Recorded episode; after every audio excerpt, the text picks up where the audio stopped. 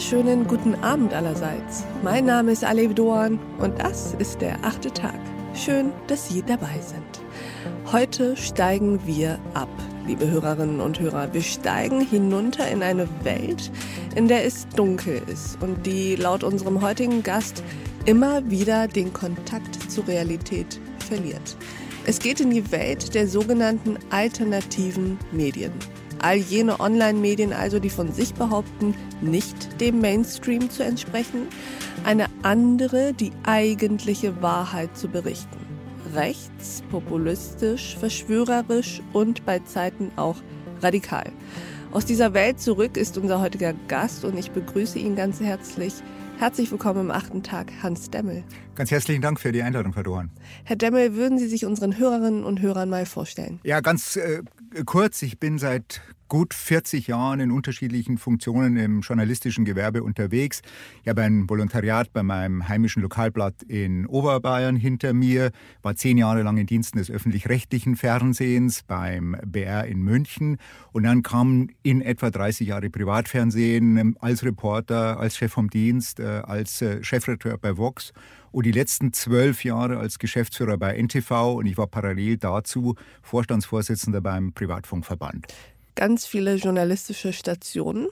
Und Sie sind heute hier, um über ein Buch zu sprechen, nämlich auch über Ihre Exkursion in die rechten Medien und vor allem, um uns von Ihren Erkenntnissen zu berichten. Was, Herr Demmel, haben Sie eigentlich in diesem halben Jahr gelernt?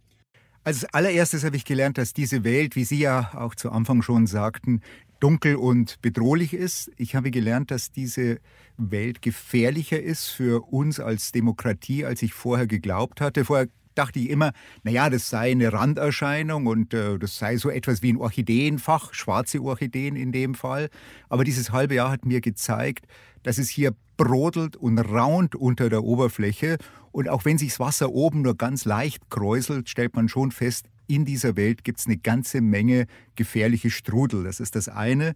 Das zweite, das Ziel dieser Medien ist sehr häufig die Meinung der Leser zu bestätigen. Das ist auch äh, ein Teil des Erfolges, dass Menschen, die sich in den etablierten Medien nicht mehr wiederfinden, dort einfach Antworten finden und ihre Meinung bestätigt sehen. Und das Dritte ist, man denkt ja auch, wenn man so lange als Journalist unterwegs war, darüber nach, was hat man selbst vielleicht falsch gemacht oder was können bin jetzt auch schon aus dem Aktiven raus, was können Jüngere besser machen. Und ich habe gelernt, dass äh, man Menschen, Leser, User, Zuschauer nicht bevormunden soll, nicht bevormunden darf. Man darf Menschen, die etwas abseitigere Meinungen haben, nicht ausgrenzen. Und ganz wichtig ist, wir als Journalisten müssen in einer Welt, die immer komplexer wird, erklären, erklären, erklären.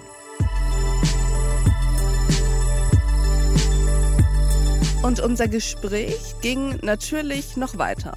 Unter anderem haben wir hierüber gesprochen. Es spielen mit hoher Wahrscheinlichkeit finanzielle Interessen eine Rolle. Hier gibt es eine große Zielgruppe, die bereit dafür ist, Geld auszugeben, dass sie gedruckt oder in Videos ihre Meinung bestätigt sieht. Das ist zum Zweiten sicherlich auch, wie Friedrich Küppersbusch immer sagt, da war am Ende des Journalistenlebens noch eine Menge Meinung vorhanden, die dann nicht unterkam. Es ist auch so ein, so ein Outlaw denken. Das ist die Suche nach Applaus. Nichts korrumpiert so sehr, meiner Meinung nach, wie, wie die Sehnsucht nach Applaus. Ich empfehle Ihnen, die gesamte Folge dieses achten Tags zu hören. Auf thepioneer.de oder in unserer neuen Pioneer-App. Ich wünsche Ihnen noch einen schönen Abend. Ihre Alef Doan.